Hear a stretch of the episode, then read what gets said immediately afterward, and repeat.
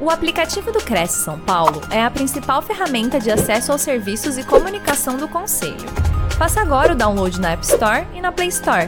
E siga nossas redes sociais no Facebook e Instagram.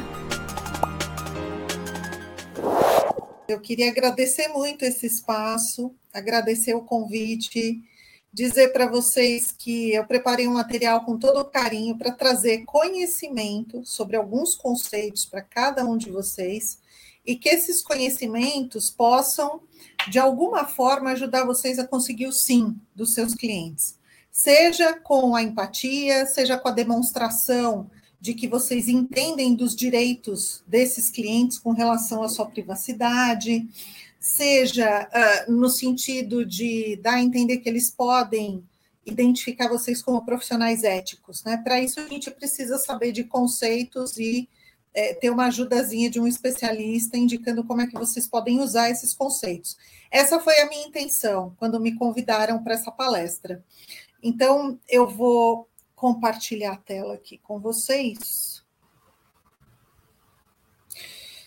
A minha ideia é exatamente uh, falar um pouquinho de conceitos de segurança e de privacidade para que numa jornada de vocês, desde o contato inicial né, com o possível cliente até o sim desse cliente, vocês pod- possam usar a favor de vocês os direitos desses clientes com relação à privacidade e segurança, que as pessoas se sintam é, seguras, próximas, é, que elas possam ter um, a confiança de que elas trabalham com profissionais íntegros e que conhecem das leis e dos seus direitos. Então, esse é o meu objetivo. Como a Flávia disse, eu sou diretora para soluções de cybersecurity na NTT Data. A NTT Data é a sexta maior uh, empresa de tecnologia, informação e comunicações do mundo. É, eu já empreendi por oito anos, sete anos na minha carreira, tenho 28 anos de experiência. Uh, tenho como domínios de especialidade essa parte de compliance e já palestrei, palestro há mais de 20 anos, dou aula em cursos de MBA, em todas aquelas siglas que a Flávia contou para vocês, há mais de 20 anos também, sempre ministrando disciplinas de segurança, governança de TI, gestão de riscos e auditoria interna.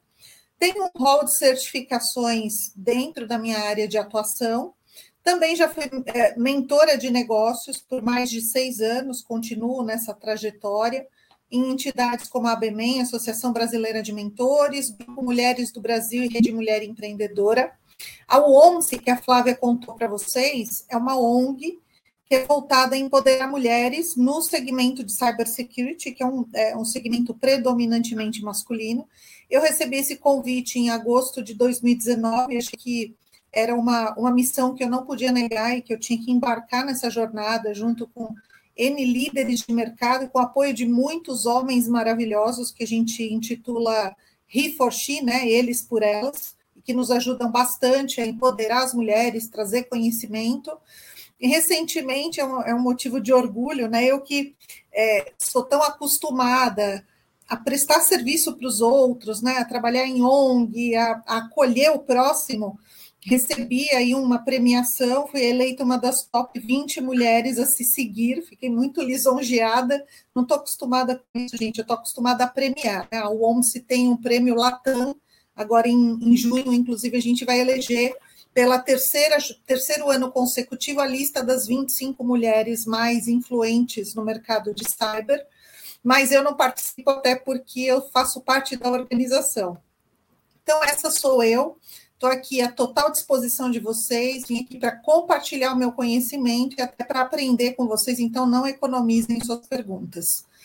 Como a Flávia disse, né, eu quis explorar um pouquinho né, o processo de compartilhamento dos dados dos clientes entre todos os atores que a gente tem no processo do ramo de negócio de vocês, que é importante tomar diversos cuidados com esse compartilhamento e erros e deslizes nesse processo podem fazer com que a gente perca uma venda, perca um cliente, perca confiança e não chegue ao tão almejado sim, que é o que todos nós buscamos né, no mercado, no mundo corporativo.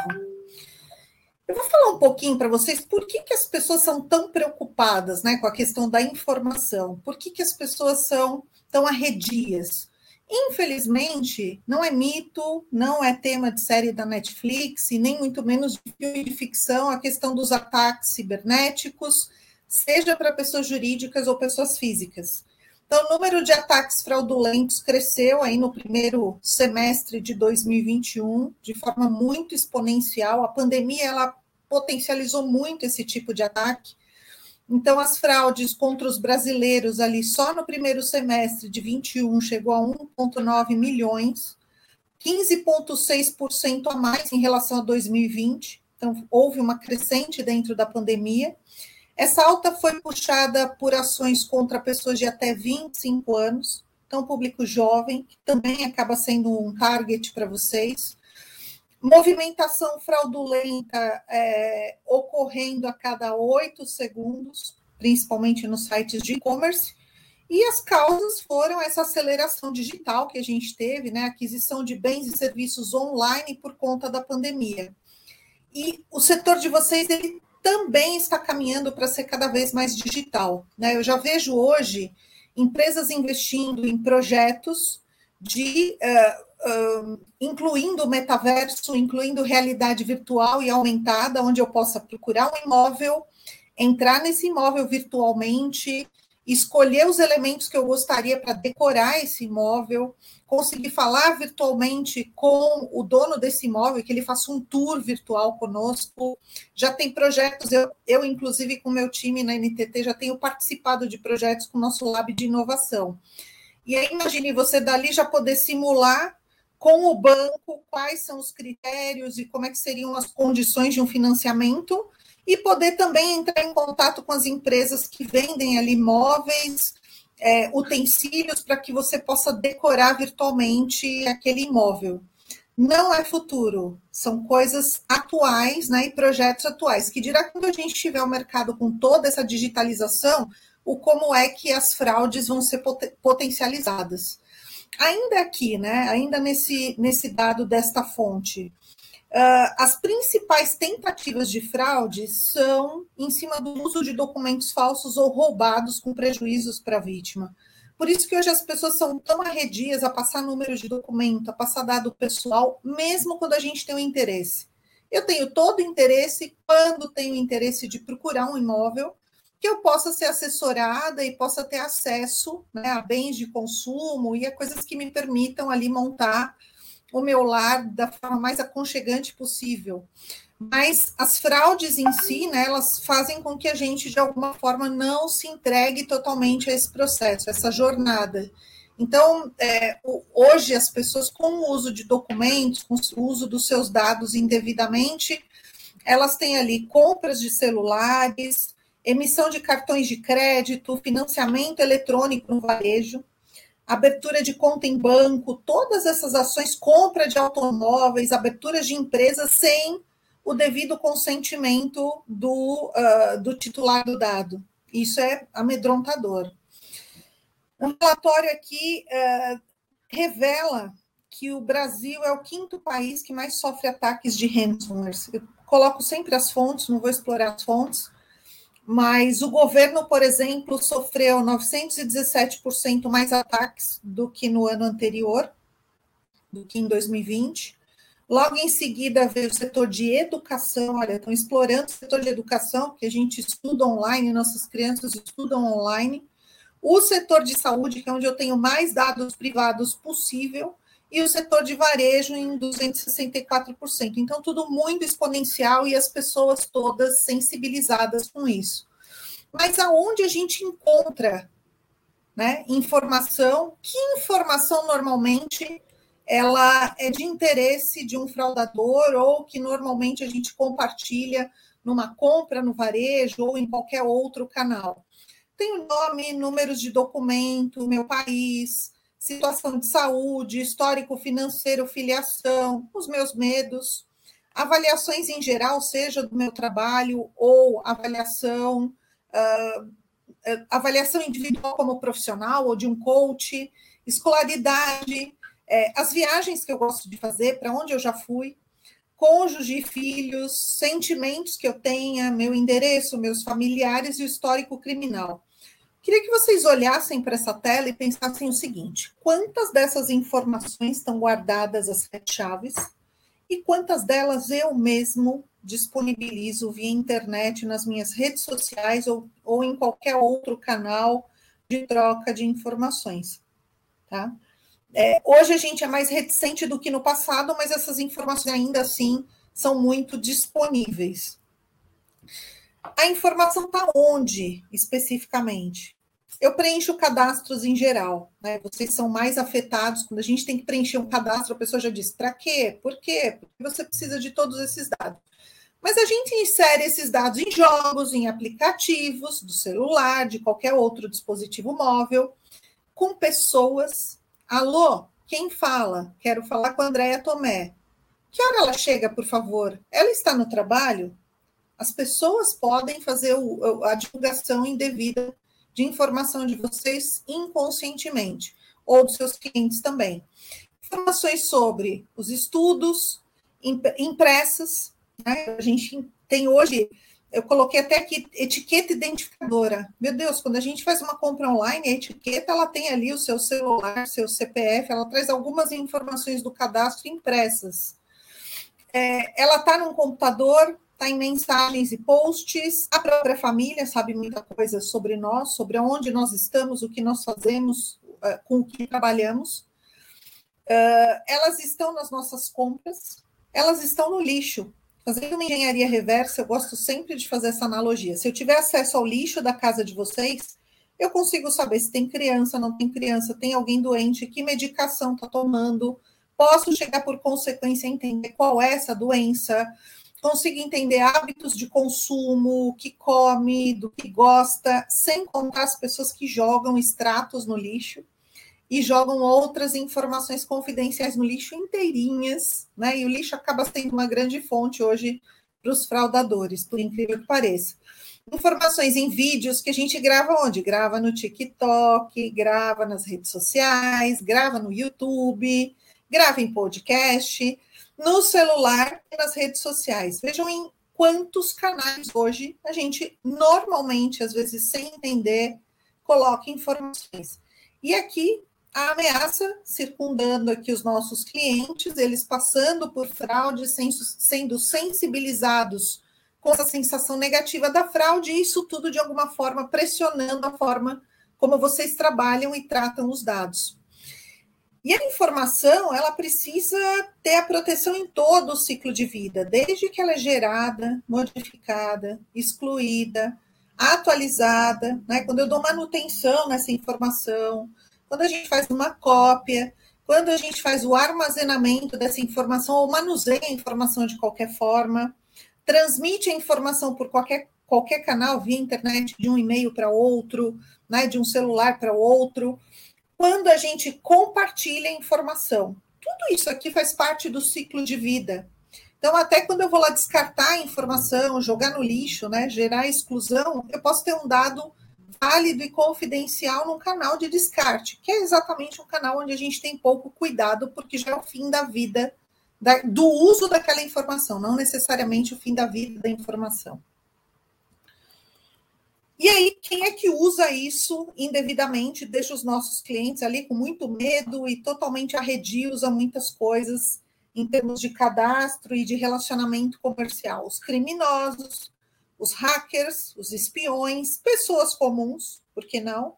Colegas de trabalho, concorrentes, e assim vai, desde o curioso ali que está estudando e quer, de alguma forma, testar os seus conhecimentos em termos de segurança, invasão do sistema, até o criminoso individual, do criminoso individual para o crime organizado, e hoje a gente está vendo guerras entre países. Dois países em guerra chamando os hackers do mundo todo, uns para invadir os outros, ok? Então, a gente tem inúmeras ameaças no mercado e os nossos clientes sentindo esse peso das ameaças, utilizando indevidamente suas informações. Essas ameaças têm motivações inúmeras, né? Mas se a gente puder elencar as principais, ou para aprendizado, curiosidade, busca por emoção, ganho financeiro, para quem já está ali no status criminoso, idealismo, porque às vezes só querem defender uma tese ou outra, uma facção ou outra, um, um, é, um grupo ou outro, Espionagem doméstica ou industrial. Quantas pessoas aí são perseguidas, às vezes por parentes, por namorados, ex-namorados? Já espionagem industrial entre empresas. Necessidade de aceitação, busca por respeito ou vingança, né?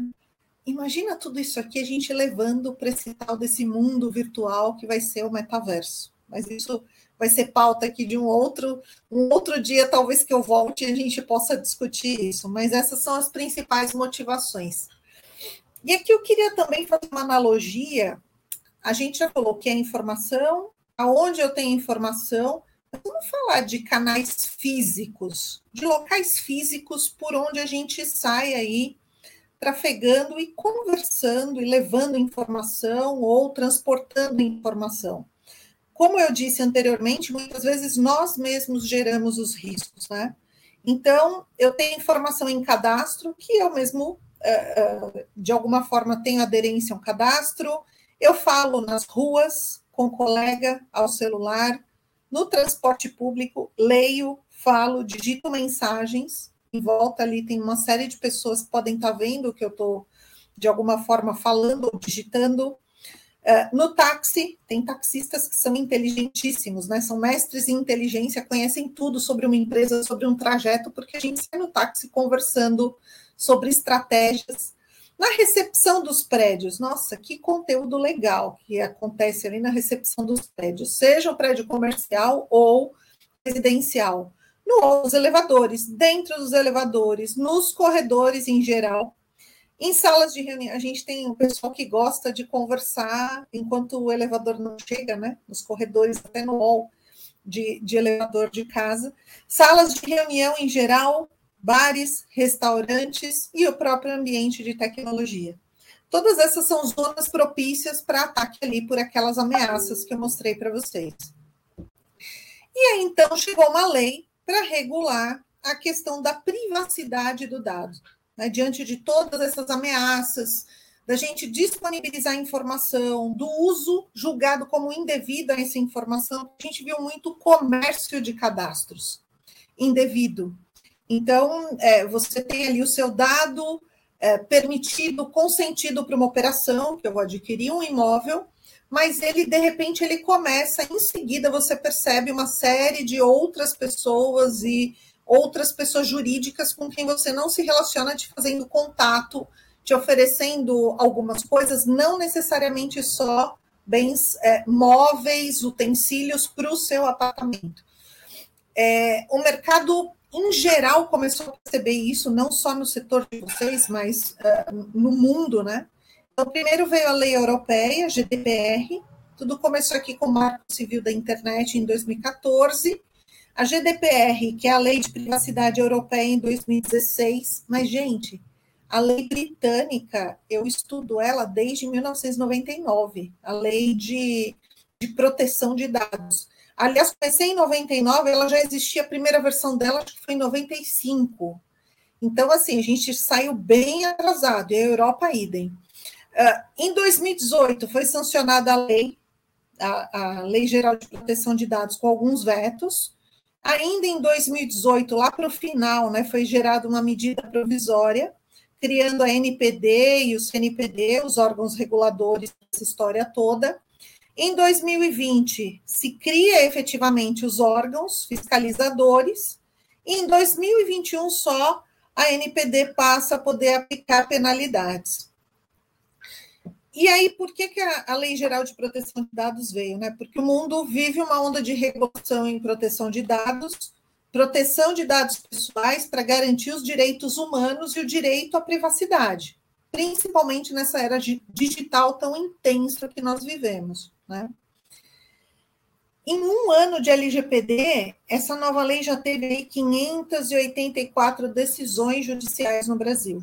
Em diversas esferas. Na justiça estadual aqui, 47%, deixa eu ver se eu consigo configurar aqui, 47%, na trabalhista 41%, são as duas maiores, 8% aqui nos tribunais superiores e um número menor aqui em Justiça Federal e Eleitoral, inclusive, ok?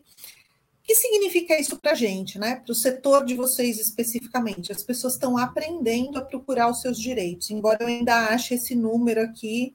Esse número foi de uma pesquisa de outubro de 2021. Eu acho esse número aqui muito baixo em termos de decisões judiciais, mas eu é, convido vocês a fazer um exercício.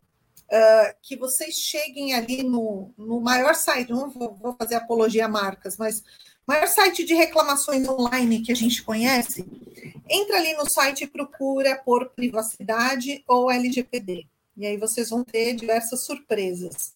Algumas em volume, ou seja, o cidadão está cada vez mais ciente, consciente daquilo que é seu direito, e outras você olha e fala, puxa, isso aqui é má interpretação da lei, não acredito que isso aqui, né? seja adequado. Eu vejo muita gente falando, eu quero saber quem te autorizou a usar os meus dados. Muitas vezes somos nós mesmos. A gente baixa aplicativo, não lê as regras de direito de uso e muitas vezes a gente está consentindo o uso desses dados, né, de uma forma que uh, uh, o controlador ali passa a ter o direito de uso. A lei, ela diz que a gente tem que ter transparência, a gente tem que deixar isso claro, mas há controvérsias, né? Há uma discussão clara quando eu não leio uma regra e digo depois que eu não autorizei, quando na verdade o pedido de autorização estava ali expresso. Então dá uma briga boa. Quais são as definições que eu acho que vocês deveriam ter em mãos, né? O que é dado pessoal? É tudo aquilo que permite que eu identifique a pessoa. Não necessariamente cadastro, mas pode ser uma imagem, uma voz, um padrão de consumo, a geolocalização, já tem jurisprudência de liberação de geolocalização como prova, principalmente na justiça trabalhista. Alguém que falou que não tá, estava fazendo hora extra por geolocalização é, liberada para uso e se identificou que a pessoa estava em outro lugar. Imagem. Eu não falei para vocês que eu já conheço o projeto da gente escaneando ali um grande, um, um, grande imóvel, um apartamento bonito, depois eu poder entrar virtualmente naquele apartamento. Será que quando eu escanear o apartamento, ele tem documentos em cima ali das bancadas, tem informações que identifiquem o dono? Dá uma, dá uma briga boa, isso aqui é uma discussão interessantíssima. Mas só para a gente entender que às vezes o dado pessoal não é só a sua foto e o seu cadastro, né? É voz, qualquer outro tipo de imagem, padrão de consumo, dentre outros. Já o dado pessoal sensível traz informações né, que podem, eh, de alguma forma, permitir julgamento, como origem racial ou étnica, convicção religiosa, minha opinião política, filiação a um sindicato, né, qualquer informação voltada a caráter religioso, filosófico ou político, né, dados de saúde, dados referentes à vida sexual, genéticos, biométricos, quando ligados assim a uma pessoa natural. É, é, interessante ver a diferença né, entre pessoais e pessoais sensíveis, mas o conjunto da obra é algo que é muito poderoso quando a gente vincula cada um de vocês como indivíduos. O titular de dados pessoais somos nós, é a pessoa física a quem o dado se refere. O controlador é aquele que recebe o dado, né? Aquele que precisa tratar o dado. Então, no caso, seriam vocês como profissionais. Vocês, como pessoas físicas, são titulares de dados. Já vocês, como pessoas jurídicas, ali, como quem recebe um cadastro, manuseia o cadastro, você passa a ser um controlador, segundo a lei. Operador é aquele que recebe eventualmente um cadastro ou qualquer tipo de informação dos seus clientes e que deveria tratar os dados pessoais recebidos da forma como você cuida e trata como controlador. Já o encarregado de PO, ele é uma figura que é, em grandes empresas a gente precisa ter com obrigatoriedade, que é ali quem é que vai estar levantando a bandeira da, da, das medidas de proteção dos dados pessoais. Mas, assim, é, nem todas as empresas têm essa obrigatoriedade. Meu time jurídico, eu tenho uma equipe jurídica, preciso deixar bem claro aqui, eu não sou advogada, né? Não entendo da lei quanto meu time ali é, que entende, eu tenho um time de advogados, de formados em direito, aliás, para quem eu tenho que agradecer a sessão de alguns desses conceitos para eu estar aqui embasada conversando com vocês hoje. Mas há quem pense que a LGPD só se aplica a uma empresa gigante. Ela se aplica a qualquer pessoa jurídica, independente do porte. Então, a gente precisa tomar cuidado. Eu sou pessoa jurídica, eu tenho um bar, eu tenho uma pessoa jurídica de alguma natureza, ela tem aspectos inerentes da lei que precisam ser cuidados, tratados, e a gente precisa levar atenção. O tratamento, afinal, o que é? Né? Qualquer procedimento que eu atribua a esse dado pessoal. Então, no dia a dia de vocês, tratar é registrar em um cadastro físico, registrar em um cadastro eletrônico, copiar esse cadastro, mandar por e-mail, mandar para alguém, fazer uma cópia, isso tudo é tratamento. A NPD, como eu mencionei, é o órgão regulador, a Autoridade Nacional de Proteção de Dados, né, encarregada de fiscalizar para aplicar sanções e para regular o mercado acima de qualquer coisa. Quais são os princípios que essa lei traz para a gente? Né? O princípio da finalidade, onde eu tenho que ter um objetivo para a coleta e o tratamento de dados.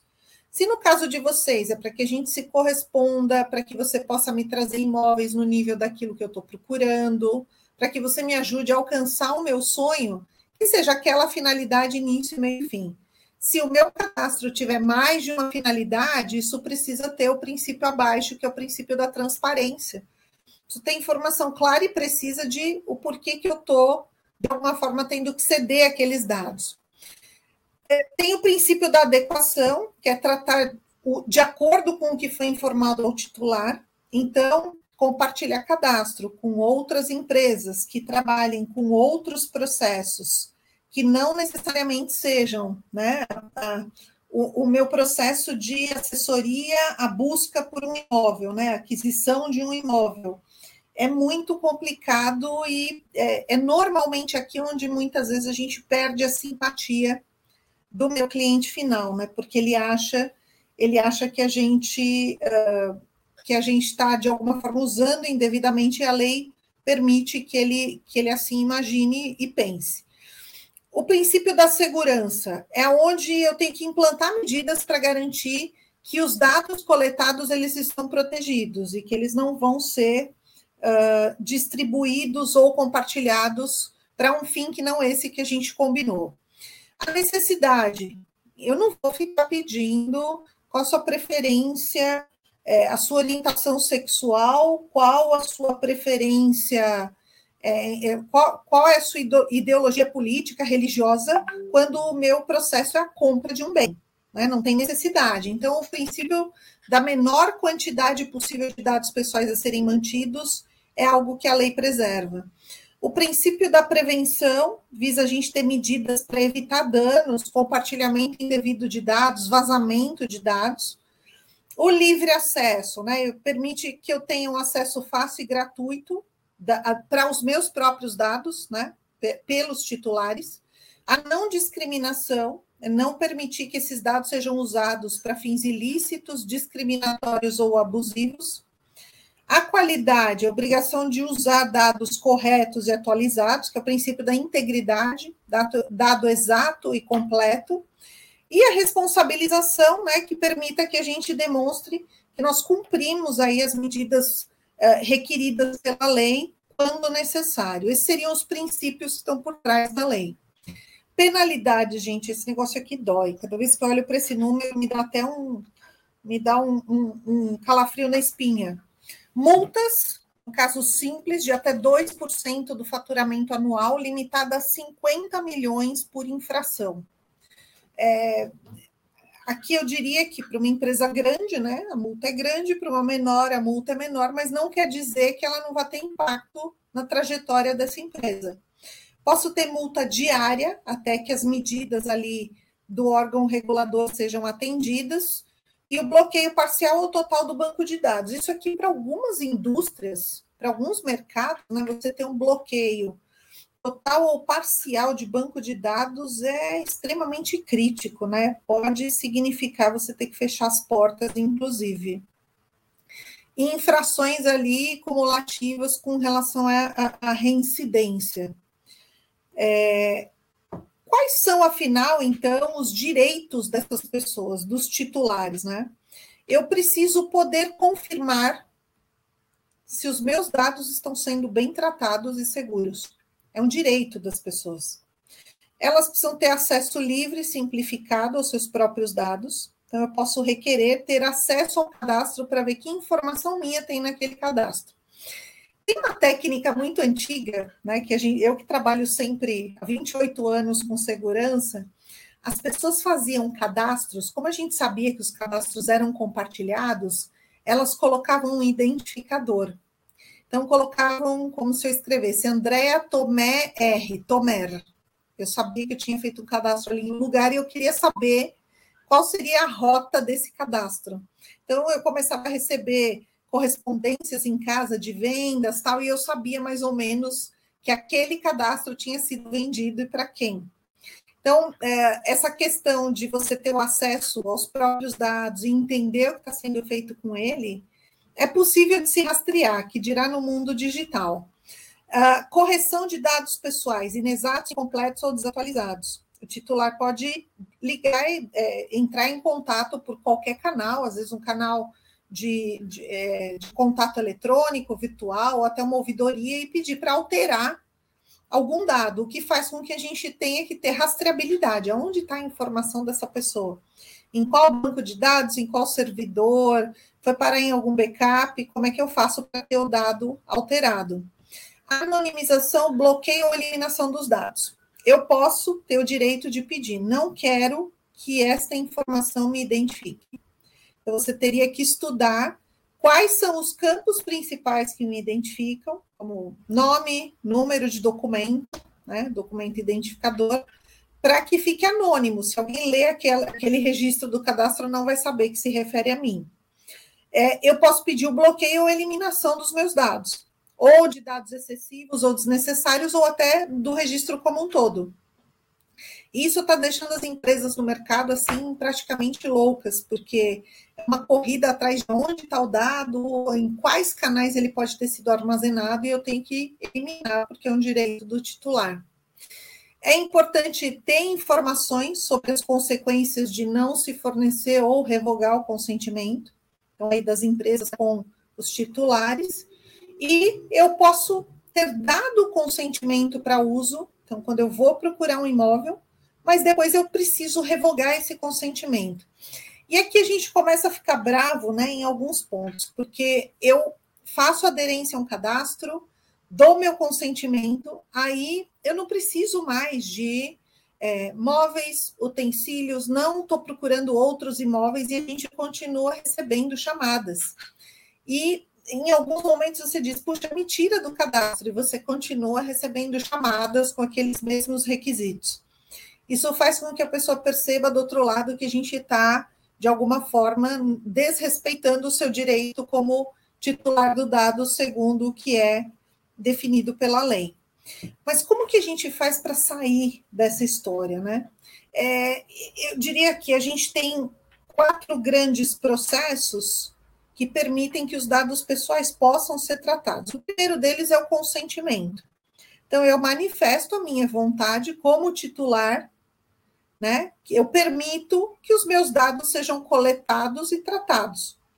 Então, quando eu vou procurar um imóvel, eu cedo um cadastro, mas eu, eu como usuária né, desse tipo de serviço, do serviço prestado no ramo de vocês, eu vejo que não necessariamente a gente tem ali um termo de consentimento claro, dizendo para qual propósito, até onde os meus dados serão compartilhados, de que forma e se tem validade. Esse é o princípio do consentimento a questão da é, hipótese de cumprimento de obrigação legal. Se eu for acionada pela justiça, né, tiver que depor, se eu tiver que ser testemunha de algum crime, ou seja lá do que for, eu vou ter que abrir informação, seja como pessoa física ou jurídica, e isso é, é previsto pela lei. Estou cumprindo uma obrigação legal. Tem uma questão de execução de contrato. Então, quando eu sou ali quem vai intermediar a assinatura de contrato para aquisição do imóvel, é a hipótese de tratamento de dados necessária para um cumprimento de obrigação contratual. Então, obviamente, eu preciso dos dados do titular para poder é, é, materializar aquela aquisição em um contrato. A questão é depois eu preciso garantir as medidas de segurança e proteção de que aquelas informações vão ser mantidas é, é, íntegras, disponíveis, é, ligadas ao princípio de confidencialidade, que eu só vou poder liberar para quem o titular consentiu o acesso, e assim vai, por mais que eu esteja com legítimo interesse aqui dentro da execução do contrato. E a hipótese de legítimo interesse possibilita o tratamento de uma relação pré. Eu já tenho uma relação entre o titular e o controlador de dados. É, já existe uma relação, eu já tenho, eu já adquiri um imóvel e agora eu vou adquirir um outro. Então é possível que eu uh, consiga resgatar dados, reaproveitar dados, enfim, existem formas da gente fazer isso cumprindo as regras e não precisa ser algo tão uh, um investimento tão grande e de uma forma é, tão complicada e complexa. É isso que eu queria deixar claro para vocês. Existe a lei, o titular tem os seus direitos, existe toda uma série de tratativas indevidas para esses cadastros, mas a gente pode, de alguma forma, uh, utilizar os dados de uma forma uh, protegida, que essa proteção seja mantida de uma forma clara, que as pessoas sintam que o seu dado está ali protegido e que elas consigam manter o consentimento para a gente poder ter contato constante e a longo prazo com essas pessoas dentro do seu ciclo de vida de aquisição de bens imóveis. Fatores críticos de sucesso, né? A gente, é, a gente no caso, vocês já tem bons produtos, trabalham com atenção e dedicação aos seus clientes, né? Tem todo um treinamento, trazem todo um, digamos, um histórico de carreira e de conhecimento para ter ali simpatia, uma empatia, o que a gente chama de rapport, né, entre o cliente e o vendedor. Mas se a gente casar isso com ética e segurança, eu posso potencializar o sim.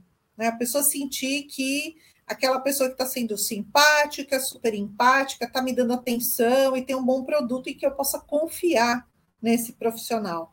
Eu acho que é essa a regra de negócio aqui. Essa é a brincadeira da história. Usar coisas tão críticas, usar elementos de uma lei que vem de alguma forma para nos desafiar, trazendo para que a gente possa virar o jogo e ter isso a nosso favor, conhecendo os conceitos e podendo trocar informações com o meu cliente, que, segundo a lei, é o titular do dado. E aqui, por fim, o que, que eu gostaria de sugerir para vocês, né, como fatores críticos de sucesso? Primeira coisa, que a gente tenha o um envolvimento das áreas jurídicas das, das empresas para as quais vocês trabalham. Então, desde uma área jurídica para identificar o que a gente pode e não pode fazer, segundo a LGPD, dentro do que é ciclo, vamos, vamos exemplificar aqui. Se for a coleta do cadastro do titular, como é que a gente pode fazer isso? Qual seria o melhor texto de consentimento? Vou dar um exemplo. O meu prédio aderiu a portaria eletrônica. E quando a gente foi cadastrar ali a biometria, foi cadastrar alguns dados, a gente recebeu um termo que era é, dito assim: ah, esse termo é por causa da LGPD, é para atender a LGPD, mas o texto era só, era só a favor de quem estava prestando o serviço, não me dava direito nenhum, dizia, olha, nós estamos protegendo seus dados. Eu pensei, minha nossa, eu estou colocando minha minha digital aqui em uma coisa que não é o meu celular, né, que não vai ficar na minha mão. Onde será que ela pode circular? Ainda perguntei que medidas de proteção são essas aqui que você está colocando. Vou botar uma observação aqui para vocês me mandarem informação depois. Não chegou nunca. Então, foi uma coisa boa, que é um termo, dizendo eu estou aderindo à lei, mas eu estava aderindo à lei para eles, não para mim. Então, eu, como titular, olhei e falei: meu Deus, eu só estou dando um consentimento forçado. Em muitos sites da internet a gente vê isso. Você entra no site e ele fala: aceita os cookies. Se você não aceita os cookies, você não vai conseguir navegar no site. É um consentimento forçado para que você aceite os cookies. E assim como tem outros consentimentos forçados. Olha, se você consentir que eu reutilize o cadastro e esses dados, você pode continuar com a compra. Caso contrário, você não pode efetivar a compra. Já vi coisas assim absurdas. E aí a gente, como titular do outro lado, e sei que vocês devem estar pensando também, não só como atuante uma pessoa jurídica, mas também como pessoas físicas, a gente já fica arredio. Isso pode atrapalhar o sucesso de uma venda e de um bom produto, de um bom imóvel. Então é importante envolver a área jurídica, conversar sobre os termos, sobre como a gente coleta o cadastro da forma mais adequada à lei possível, como a gente trata, cuida é, e não compartilha esse cadastro, ou só compartilha com os parceiros que estiverem ali declarados para o titular. O princípio da finalidade, né? É importante deixar claro o objetivo da coleta. Olha, o meu objetivo é cadastrar você, eu começar a procurar os imóveis contigo, mas eu também vou te trazer opções, inclusive assim que você encontrar o imóvel dos seus sonhos, eu vou te trazer opções, né, para que você possa ter é, acesso a como você vai decorar esse imóvel.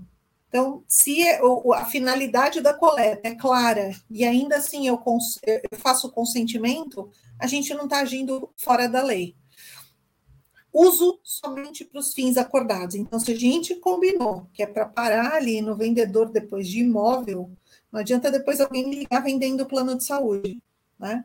Plano de saúde ou qualquer outra aliança ou parceria que a gente queira fazer. A necessidade, dados mantidos ao mínimo. Então, eu vejo que muitas vezes o cadastro ele pede dados excessivos porque aquele parte dos dados não é para você, para quem você quer compartilhar o cadastro depois. Isso se o cadastro de alguma forma não é vendido, que a gente vê um comércio ilegal de cadastros aí, isso no mundo, não é restrito ao setor de vocês ou ao nosso país. A qualidade, né? Mantém o uso dados corretos e atualizados. Imagine se eu realmente estou procurando um imóvel daqui a quatro, cinco anos, quero me desfazer do meu, quero procurar um outro, entre em contato, pode deixar que eu vou mandar para o seu e-mail, e vai para um e-mail que não existe mais, vai para uh, uma correspondência física para uma residência que não é mais a minha. É importante zelar pela transparência, então ter a clareza nas intenções, não só com a finalidade, mas é, entender quais são os benefícios entre as partes. Nesse processo de coleta, no caso de vocês, vocês podem inclusive perguntar para o titular: até onde você quer que eu chegue? Quer que eu compartilhe? Você quer receber sugestões? de, é, de bens móveis, você quer que eu continue procurando outros bens imóveis, porque às vezes o titular ele gosta de investir. Então, a transparência, a negociação, né, a comunicação nesse processo para vocês seria um grande fator crítico de sucesso. A segurança, né, como eu citei no meu exemplo, né, escrito no termo que eu assinei que as medidas de proteção estavam seguras. Mas eu não consegui informação de ninguém ali que estava me atendendo sobre quais eram essas medidas de proteção. Só se eu for visitar a empresa e falar onde está armazenada minha digital e eu quero saber qual é a segurança desse servidor onde você armazena a minha digital, ok? E a responsabilização, demonstrar que se importa com o que pensa o titular e que cumpre com as obrigações da lei. Eu entendo que esse conjunto da obra vira facilitador para cada um de vocês, ao invés, ao invés da lei jogar contra, né? É, contra alguma coisa que a gente queira fazer, a gente começa a trabalhar com ela a favor em buscar o tão sonhado sim. Aqui eu finalizo a minha explanação e quero ficar à disposição de vocês para as perguntas. Eu vou sair da projeção para poder visualizar aqui a tela com vocês. Luiz Roberto, corretor de imóveis, estamos aqui acompanhando. Deu boa noite a todos. Né, para Taubaté rir. Maria José Lila também deu boa noite. Edson Fontes é, elogiou, falou excelente escolha do Cresce. Muito o Edson é mais autoridade nesse tema do que eu, minha filha. Eu tenho o privilégio de ter Edson Fontes, autor de mais de seis livros disponíveis na Amazon, no meu time. É um orgulho ter Edson Fontes no meu time na NTT e que dirá aqui assistindo a gente. Quem sabe talvez seja a próxima pedida de palestra aqui para o pessoal, seja Edson Fontes. Muito bom, muito bom. O Luiz Roberto, ele fala: vejo com preocupação alguns estabelecimentos comerciais que oferecem descontos, mas só quando o cliente passa seu CPF. Para onde vai esse CPF? Verdade, né? É, lembra, Luiz, que eu falei lá no começo. Eu, eu não posso penalizar, falar assim, LGPD é só para o corretor, coitado. Não, a gente joga os dados na internet inteira, em cadastros do mercado inteiro, não é só para o setor de vocês. Quando pede só o CPF, eu fico feliz, porque o meu CPF ainda eu posso cadastrar, registrar e depois conseguir crédito, né? Quando eu quero liberar o CPF. Existem alguns estabelecimentos, já vi é, gente pedindo para você colocar biometria para passar em uma farmácia. Eu preciso que você coloque a sua biometria. É, e, e a leitura, não sei se vocês viram o caso de câmeras do metrô que iam ler os pontos da face, iam identificar talvez pessoas procuradas pela justiça, e aí começou uma briga enorme disso não poder ser feito, senão você tem que ter o consentimento do Brasil todo, do país todo. Então, eu, eu diria, Luiz, do jeito que está o mercado, né, do jeito que está o nosso país, que quando me pedem só o CPF, eu ainda fico feliz. Né? Mas é, é, é a preocupação, a lei veio para isso. Você precisa saber o porquê que aquele dado está sendo coletado e como ele está sendo tratado dentro dos seus direitos do titular. Você pode é, questionar, sim. É, chega a invadir a privacidade realmente, né? Tem muitas, esses os cookies também, né, que você comentou. Aí fica aparecendo várias coisas depois de novo. E não tem como evitar, né? Eles meio que te, você é obrigado a, a aceitar. Bom, é, o Adolfo, da Praia Grande, está ao vivo também. Boa noite a todos. Obrigada. Marta Adolfo. Leão, também está boa noite. Excelente live. Bem-vinda, Marta. O Levi, Emídio, obrigada pela live.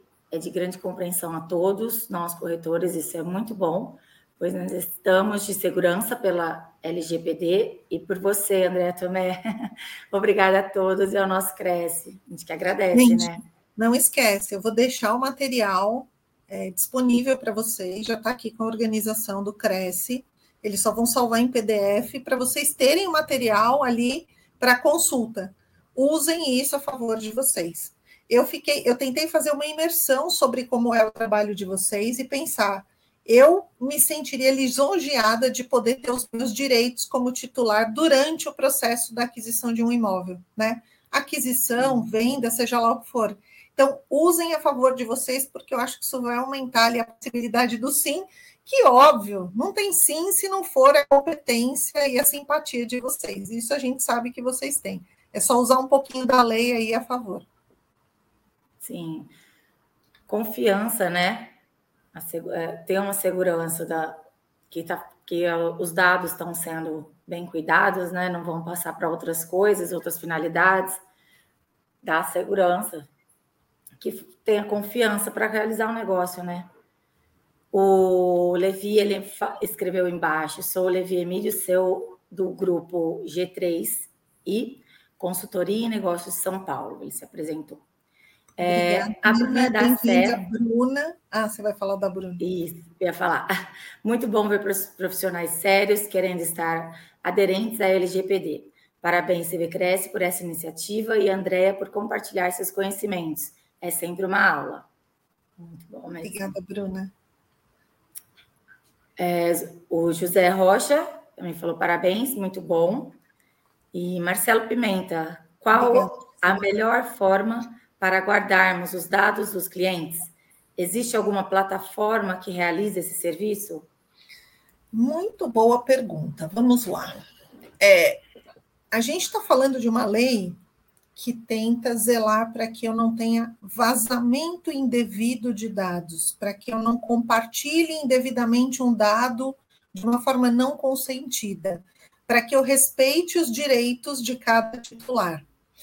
Então, quando a gente fala né, da forma de armazenamento dos dados dos clientes, vocês, eu não sei se lembram nos primeiros slides que eu falei aonde estão as informações. Uma informação ela está num vídeo, ela está no cadastro, ela está numa foto, como eu citei, né? Lá aquela questão do metaverso de você escanear o, o, o ambiente ali de um, de um imóvel, você poder visitar virtualmente. Tudo isso coleta informação. Então, eu não estou falando só de informação em Word, Excel, PowerPoint, nada disso. Posso estar falando de um JPEG, que é uma foto. Eu posso estar falando de uma informação que eu, de alguma forma, compartilhei em uma rede social, sem pensar que aquilo ali está expondo alguém. Então, é, é, eu, eu sei que todas as pessoas jurídicas envolvidas, né? Corretoras, incorporadoras, construtoras, os nossos dados, né, para quem adquiriu um imóvel, passa por todo esse ciclo, não tem jeito, passa por todos esses atores. Então, eu tenho que ter, no mínimo, um cuidado da gera... quando a informação é gerada, ela tem que ser gerada em cima de um canal confiável. Então, eu estou falando, vamos falar de um cadastro físico. Ah, eu gero ali um cadastro físico quando você visita ali, né, aquela planta, ou imóvel na planta, ou prédio já construído. Para onde vai essa folha depois que a gente digitaliza os dados? Que normalmente o ciclo é esse, né? Vai para um cadastro físico, depois vai para um sistema ou entra diretamente no sistema. Então, cuidado com a forma de descarte do cadastro físico. Ou se é aquele é descartado, será que alguém leva embora? E ali tem informação. Depois que ela é digitalizada, ela está onde? Num computador pessoal, num servidor ou em um ambiente em nuvem. Dependendo em onde ela é armazenada, eu tenho formas de proteção. A criptografia, ela é uma medida de proteção que permite que só vai conseguir ler e abrir os dados alguém que tenha a chave e, os da e, e as características para poder abrir aquele arquivo não é muito sofisticado, tem softwares hoje acessíveis, não é nada que seja só para uma grande empresa, aquela que vai tomar multa de 50 milhões. Então, eu preciso ter em mente aquele meu slide do ciclo de vida da informação. Cuidado quando ela é gerada, quando ela é digitalizada, quando ela é transmitida. Ah, puxa, eu posso estar no computador, eu posso mandar por e-mail. Existem softwares que restringem que eu mande o arquivo por e-mail, eu só vou conseguir mandar se eu tiver autorização. O transporte é feito de forma segura e o descarte feito de forma segura. E aqui descarte não pensem só no cadastro físico. Quando ah, eu tenho um cadastro de 20 anos atrás, ele não serve mais para empresa, a gente vai entrar em contato, vai atualizar e jogar esse cadastro fora. É, a exclusão eletrônica também tem que ser feita de forma segura. Por quê? Se eu só der um DEL, do computador ou formatar o computador, para um fraudador é muito fácil recuperar a informação. Existem softwares que recuperam ali, mesmo que eu delete, que eu formate o computador, de uma forma muito potente algumas informações, quando eles tiverem aquele cadastro como target. Então, eu preciso olhar direitinho qual é o ciclo de vida da informação, por onde passa a tecnologia, que tecnologia e planejar onde é que a gente vai grampear e, e segurança 100% não existe. Risco 0%, muito menos. Então, eu tenho que estudar qual é o meu custo-benefício, né, o quanto eu tenho para investir e as medidas mínimas que a gente possa colocar ali uh, para poder proteger essas informações. Mas muito boa a sua preocupação, Marcelo. Muito boa. Bom, o Fernando Henrique de Ofus mandou palmas, né? Parabéns. Obrigada, e é, Andréia, então, se alguém quiser entrar em contato, como, como te encontra? Se tiver qualquer aqui dúvida, eu postei aqui meu LinkedIn, né? Tem, tem ali o inbox do LinkedIn, a gente consegue se falar. Mas eu duvido que vocês vão precisar de mim, gente. Vou deixar o material. Eu acredito que vocês vão mandar super bem, né? Basta sair do mindset de ai meu Deus, essa lei é muito chata, me proíbe de algumas coisas, eu tenho que recusar usa a bonitinha a favor de vocês. E vendam muito e, e ajudem muita gente a realizar seus sonhos, né? A buscar ali é, o, o, bem imóvel que tanto sonha, né? Para colocar suas famílias e programar seus futuros, e aí, em contrapartida, vocês poderem alcançar os objetivos de vocês também. Isso aí. Bom, então, vamos chegando ao fim de mais uma live. Gostaria de agradecer a todos que nos assistiram. Em nome da diretoria e do nosso presidente, senhor José Augusto Viana Neto, é, queria agradecer muito a sua presença, André. Parabéns, muito obrigada mesmo. Foi ótima a sua palestra, muito esclarecedora, muito boa, viu? Parabéns mesmo, foi um prazer enorme receber essa noite. Obrigada, obrigada a todos, obrigada a vocês que estiveram conosco até agora. E já sabe, segurança, o material depois o pessoal do Cresce comunica para vocês por onde ele vai, ou algum local para vocês irem buscar e baixar, ou eles vão enviar para quem para quem participou. Isso. É o... Obrigada, Flávia. Obrigada, viu? Boa noite, então. Boa noite a todos. Ficamos. Bom, muito sucesso para todo mundo e bons negócios. Com Tchau, doutora. Certeza. Obrigada, viu? Tchau. Obrigada.